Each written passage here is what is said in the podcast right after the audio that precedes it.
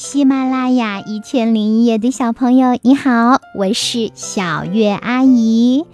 今天呀，我要来给你讲的故事是《绿色芝麻》，徐诗田。这个故事选自福建少年儿童出版社出版的《幼儿寓言童话》。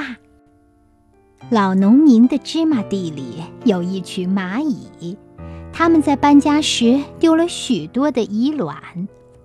当时，老农民的小孙子看到地上有许多白芝麻，就一颗颗捡起来放到芝麻堆里。其实，那些白芝麻正是蚁卵。以后听说宝贝卵丢失了，伤心欲绝，哭得死去活来。幸好老农民炒芝麻时发现了蚁卵，他小心翼翼地一颗一颗捡出来，还给了蚁后。蚁后感激不尽。这一批小蚂蚁孵化出世以后，蚁后第一时间给他们上了感恩课，因此。老农民种的芝麻，从小苗破土到果实成熟，全程都得到小蚂蚁的保护。